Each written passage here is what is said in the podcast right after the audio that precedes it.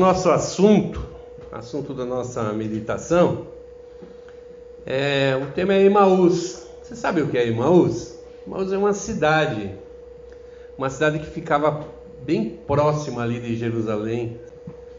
E olha, não me lembro outra outra citação sobre Emaús, fora esse texto que nós vamos ler nessa noite. E o que é mais famoso até não é bem a cidade de Emaús, mas é o caminho de Emaús. Já, então, já sabem do que nós vamos ler nessa noite. Eu quero fazer um.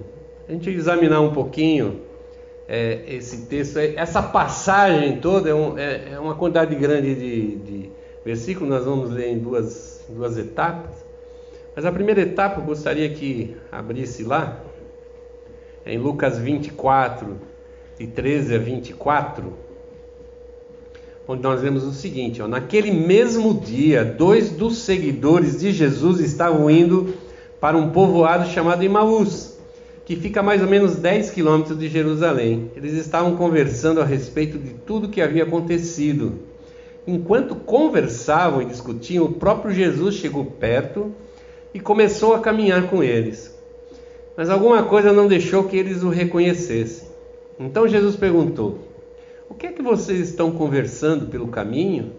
Eles pararam com um jeito triste e um deles, chamado Cleopas, disse: Será que você é o único morador de Jerusalém que não sabe o que aconteceu lá nesses últimos dias? O que foi? perguntou ele. Eles responderam: O que aconteceu com Jesus de Nazaré? Esse homem era profeta e para Deus e para todo o povo ele era poderoso em atos e palavras os chefes dos sacerdotes e os nossos líderes o entregaram para ser condenado à morte e o crucificaram. E a nossa esperança era que fosse ele quem iria libertar o povo de Israel. Porém, já faz três dias que tudo isso aconteceu. Algumas mulheres do nosso grupo nos deixaram espantados, pois foram de madrugada ao túmulo e não encontraram o corpo dele. Voltaram dizendo que viram anjos e que estes afirmaram que ele está vivo. Alguns do nosso grupo foram até o túmulo e viram que realmente aconteceu o que as mulheres disseram, mas não viram Jesus. Vamos orar? Curva a sua cabeça um momento.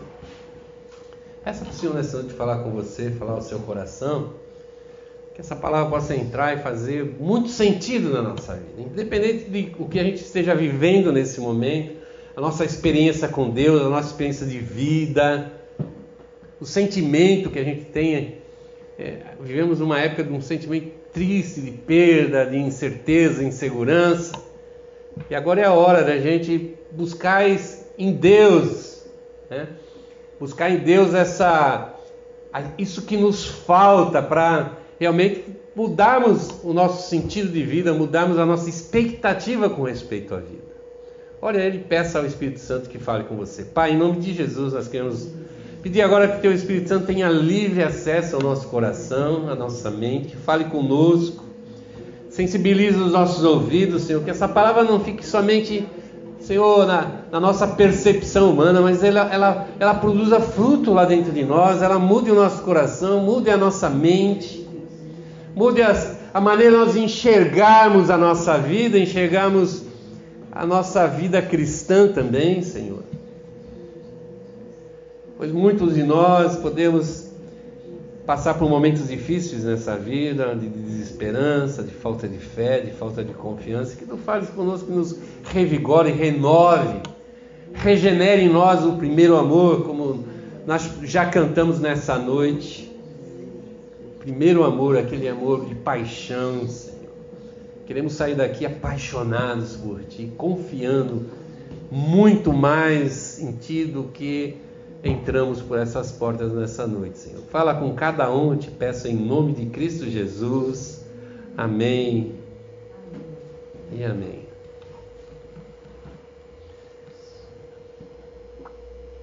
Emaús, a gente já falou, é um é um lugar próximo ali. E esses discípulos, eles com certeza viveram mais tempo da sua vida ali, esses últimos tempos, pelo menos, em Jerusalém do que em Maús.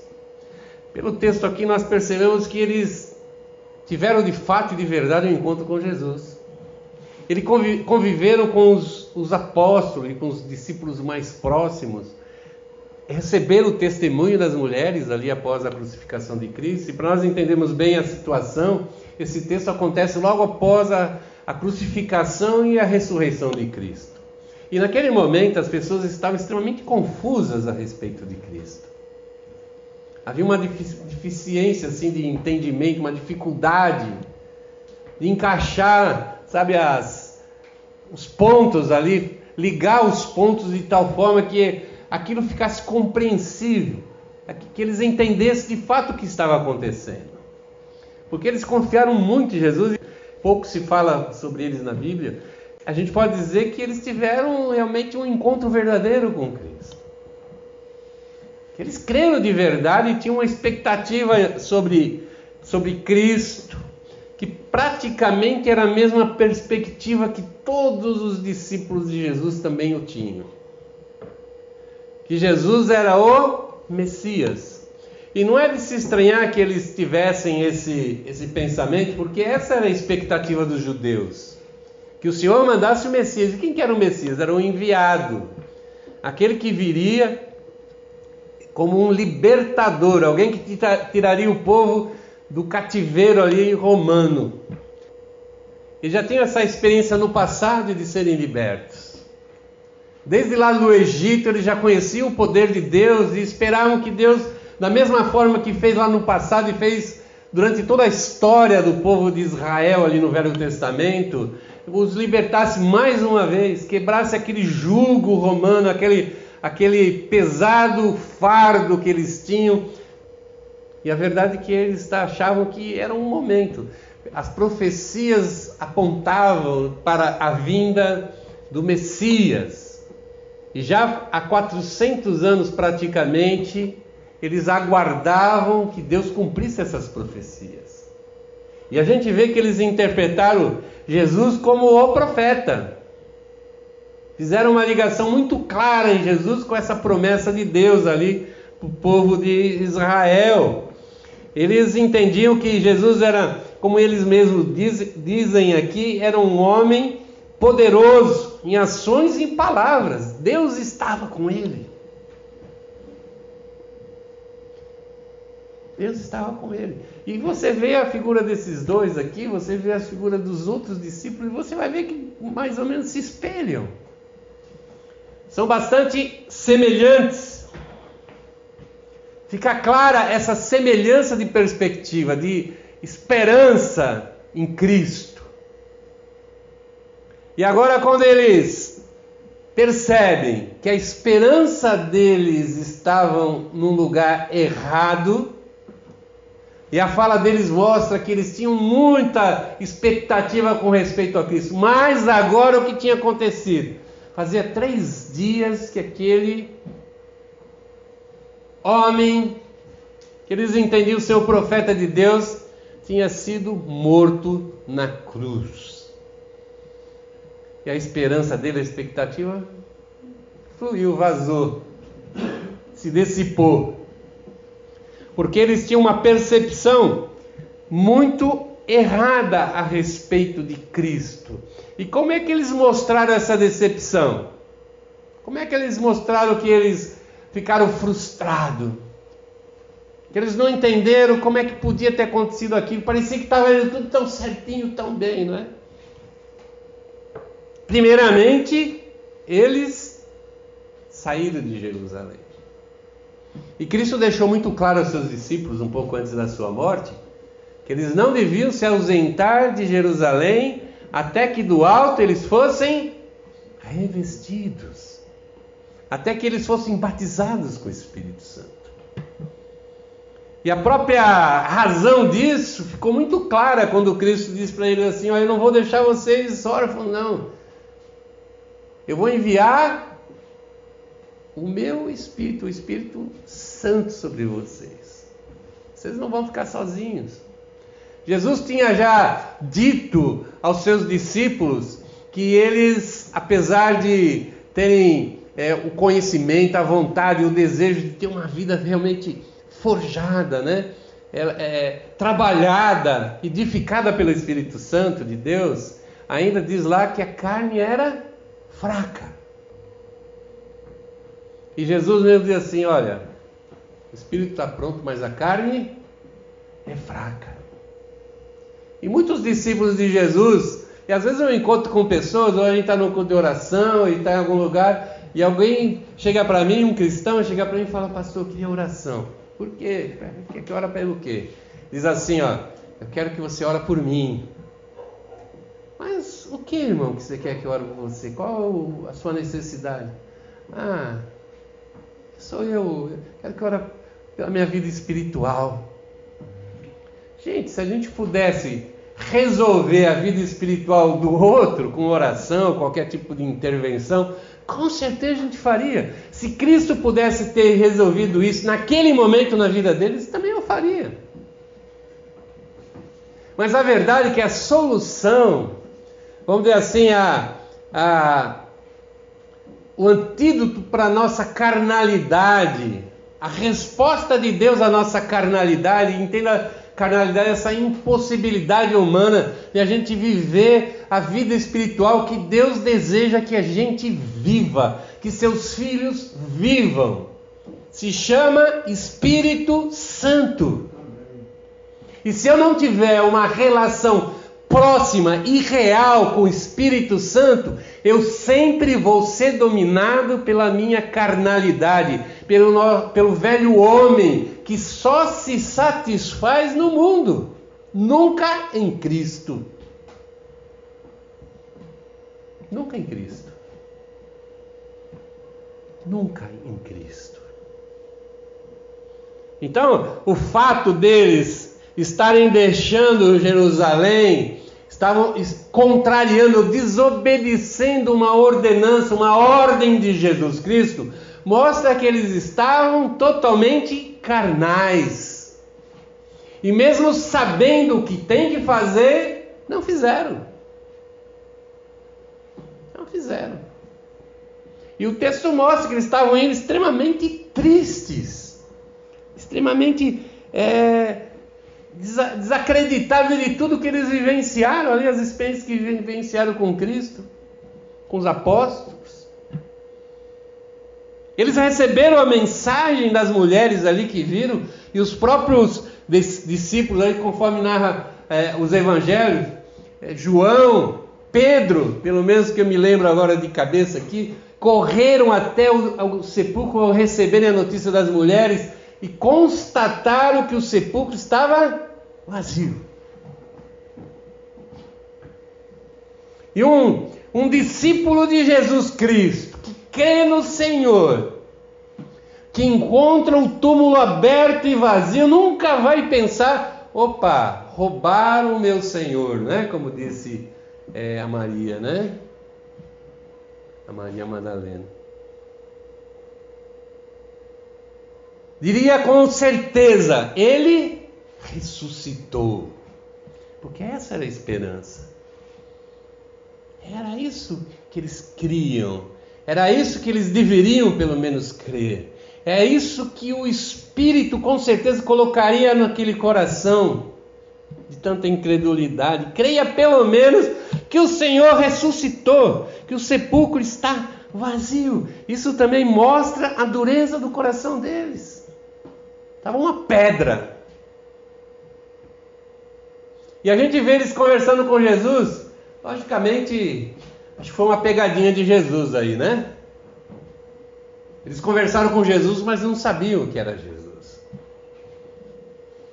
Mas nós podemos entender também isso como resultado da dureza do seu coração. Jesus falando com eles, eles não sabiam que era Jesus. Qualquer semelhança na nossa vida não é mera coincidência, não é pura realidade.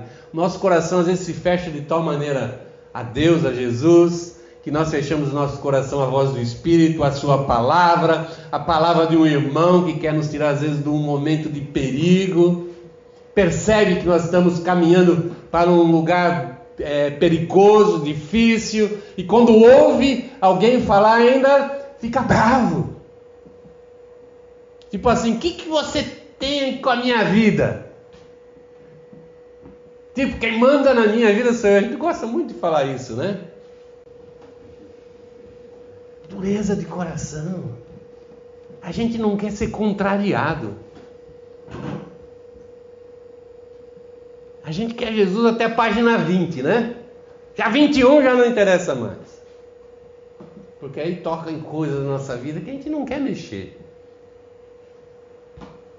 Que a gente não quer mudar. E estava aquele coração duro. E eles conversando com Jesus e não entendendo absolutamente nada, profundamente decepcionados. Achavam que a morte de Jesus tinha sido o fim de tudo. O sonho acabou.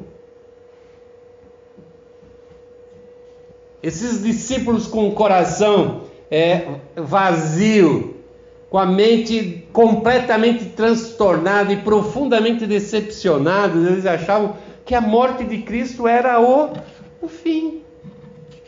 Então qual foi a iniciativa deles? Vamos embora. Iniciativa deles, vamos embora. Vamos voltar para a nossa vida, vamos fazer o que a gente quer da nossa vida, vamos resolver, vamos trabalhar, vamos ganhar dinheiro, vamos construir, vamos casar, vamos fazer isso, fazer aquilo, porque Jesus é uma conversa fiada. Não era de fato quem ele dizia que era, apesar dos testemunhos que eles tinham visto, ouvido sobre Jesus, eles terminam a conversa Ali diz que os discípulos ouviram falar isso, mas ninguém viu Jesus. Lembra de um tal de Tomé? O que, que o Tomé, que, que o Tomé falou de, de importante na Bíblia? Eu só vou acreditar se eu enfiar o dedo lá na ferida. Eu quero enfiar o dedão no buraco da, da, do prego ali.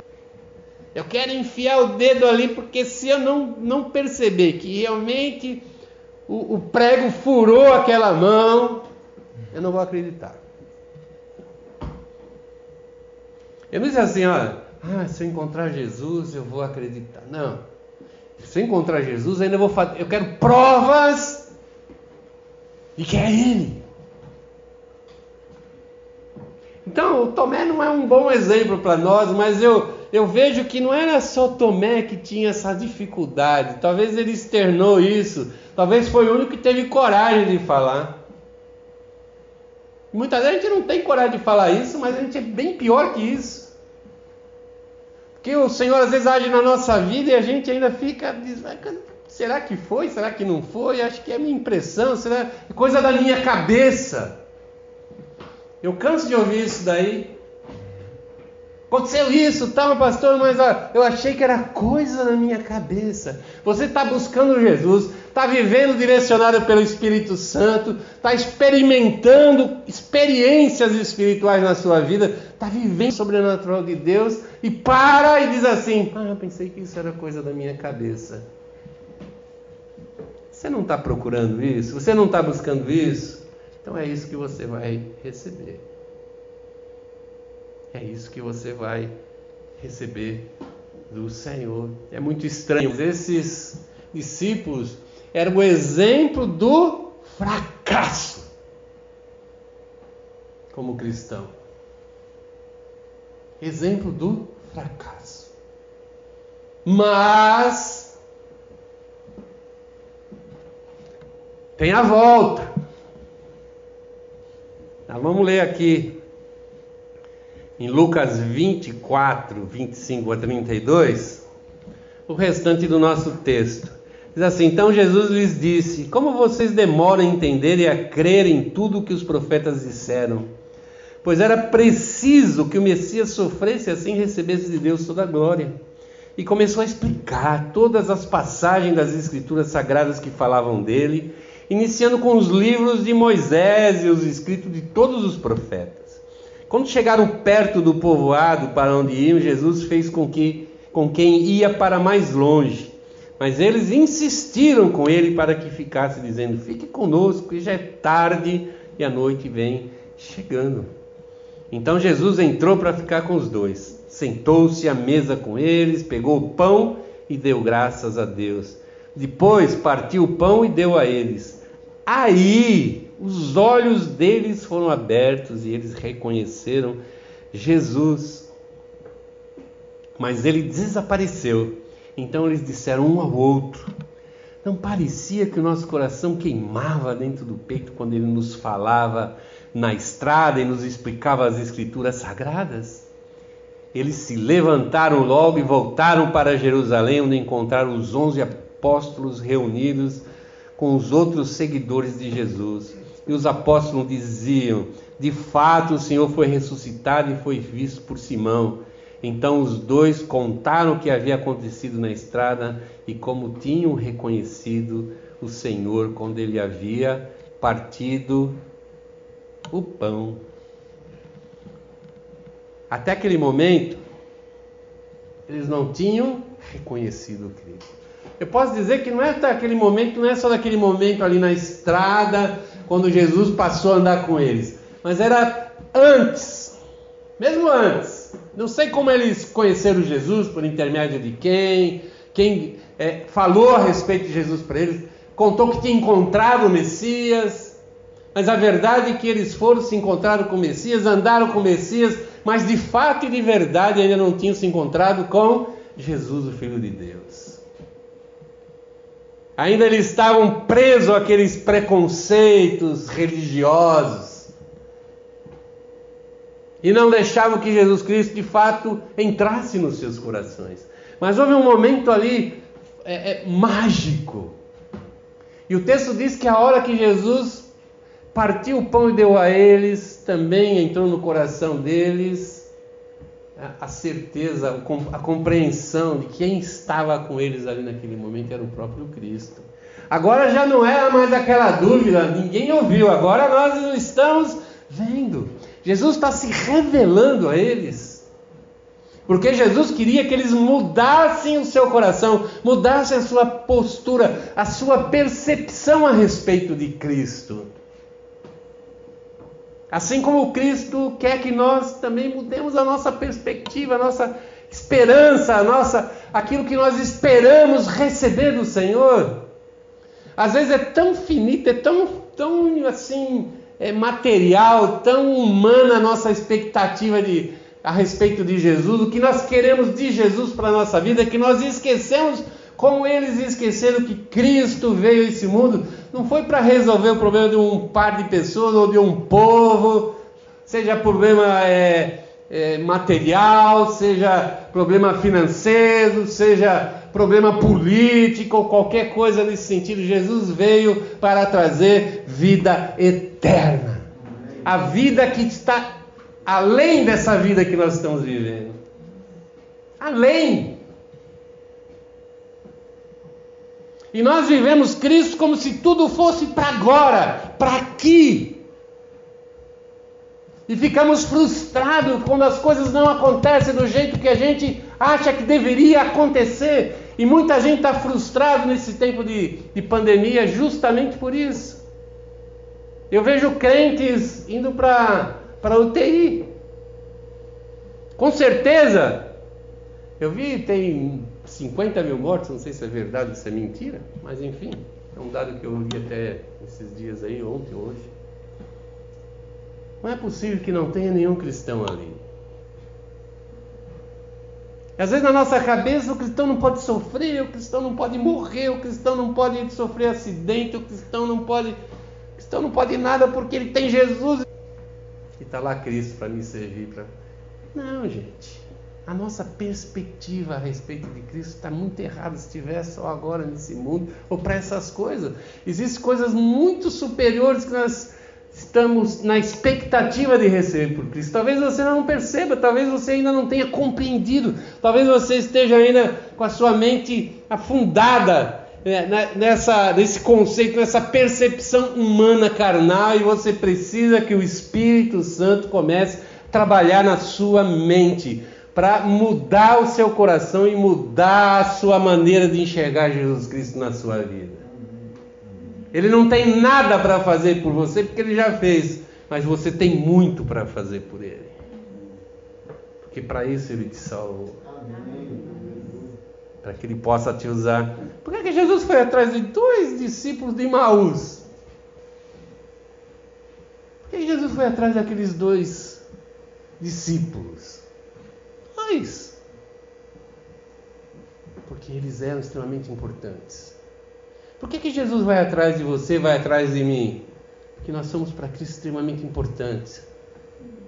Não pelo que nós somos de fato, pela nossa capacidade de realizar, de fazer, de acontecer, mas pelo único fato de que Ele quer nos usar, Ele precisa de nós para que a mensagem do Evangelho seja espalhada e o nome de Jesus seja testificado. Amém? Amém? Qual foi a primeira? Mudou o foco aí a vida deles. Restaurou aquela esperança do coração. Caramba, ele não morreu. Ele não morreu. Essa mensagem tem que entrar no nossa mente, no nosso coração. Ele não morreu. E o que, que eles fazem de imediato? Estavam falando, para Jesus assim, ó, não segue viagem, está noite. Tá... Cara, Aquele tempo andar à noite nas estradas devia ser fatal, devia ser um terror. Não tinha um, uma lanterna, você não tinha iluminação na rua, você não tinha nada. Você ia na fé. Eles tinham acabado de falar para Jesus: não, não segue viagem, dorme aqui, segue amanhã, mais tranquilo, mais seguro. Mas ele, quando entenderam, quando receberam esse foco novo a respeito de Cristo, esse entendimento novo no seu coração, o que eles fazem? Levantam na mesma hora e voltam os 11, 10 quilômetros lá de volta, de retorno, para Jerusalém. E o que, que eles foram fazer em Jerusalém? Primeiro foram obedecer a Jesus Cristo. Então, a primeira coisa que quando a gente tem a perspectiva certa, real, verdadeira a respeito de Cristo, a gente se alegra, fica feliz, a gente se sente satisfeito por dentro quando a gente obedece a Jesus Cristo. Não fazemos isso por medo, não fazemos isso por achar que pode me acontecer uma coisa pior. Não, eu faço isso porque isso me alegra, isso me traz felicidade. Isso é aquela palavra de louvor lá, de louvar o nome que nós cantamos, de você falar o nome de Jesus, você adorar o nome de Jesus e, e adorar com sentimento, com verdade. Como se aquilo fosse a melhor coisa do mundo para você. Servir a Cristo para quem está sabe, com, esse, com essa paixão, com esse desejo, com esse fervor. É a coisa mais divina do mundo, é a coisa mais deliciosa. Você não quer trocar isso por nada, nem por ouro, nem por fama, nem por isso, nem por aquilo. Você quer viver de fato, de verdade, aquele comprometimento, aquela, aquela comunhão, aquele namoro com o Senhor Jesus Cristo. Você quer viver abraçado nele, você quer andar de braço com ele você quer ir atrás dele. Onde ele vai, você quer estar junto. E melhor de tudo, onde você for, ele também vai querer estar junto. Isso que é o que é legal. Essas são as experiências que nos enchem, essas experiências espirituais que nós precisamos viver. Nós precisamos alimentar a nossa fé com experiências reais, não é com palavra.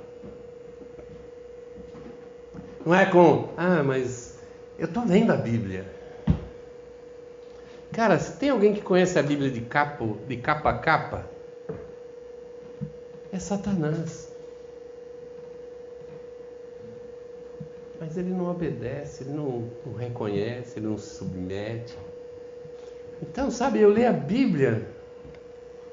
Faz parte da minha vida ler a Bíblia como cristão? Lógico que faz.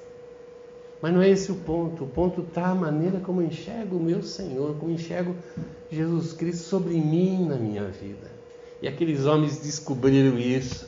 E eles voltaram e já voltaram testemunhando da ressurreição. Foram lá falar com, com os manda-chuva da igreja. Foram lá falar para os apóstolos, para os bambambam lá, olha, Nós vimos Jesus. Eles ouviram lá, né? Quando eles chegaram lá, falando assim, ó. Ó, oh, o Senhor foi ressuscitado, porque foi visto por Simão, foi visto por Pedro. Eles falaram, é, mas aconteceu uma coisa melhor ainda conosco. Nós também vimos, conversamos com ele, ceiamos com ele, e por causa disso nós voltamos o caminho de Emaús. Nós voltamos para a vida, para a obediência, para a vida espiritual que o Senhor quer na nossa vida.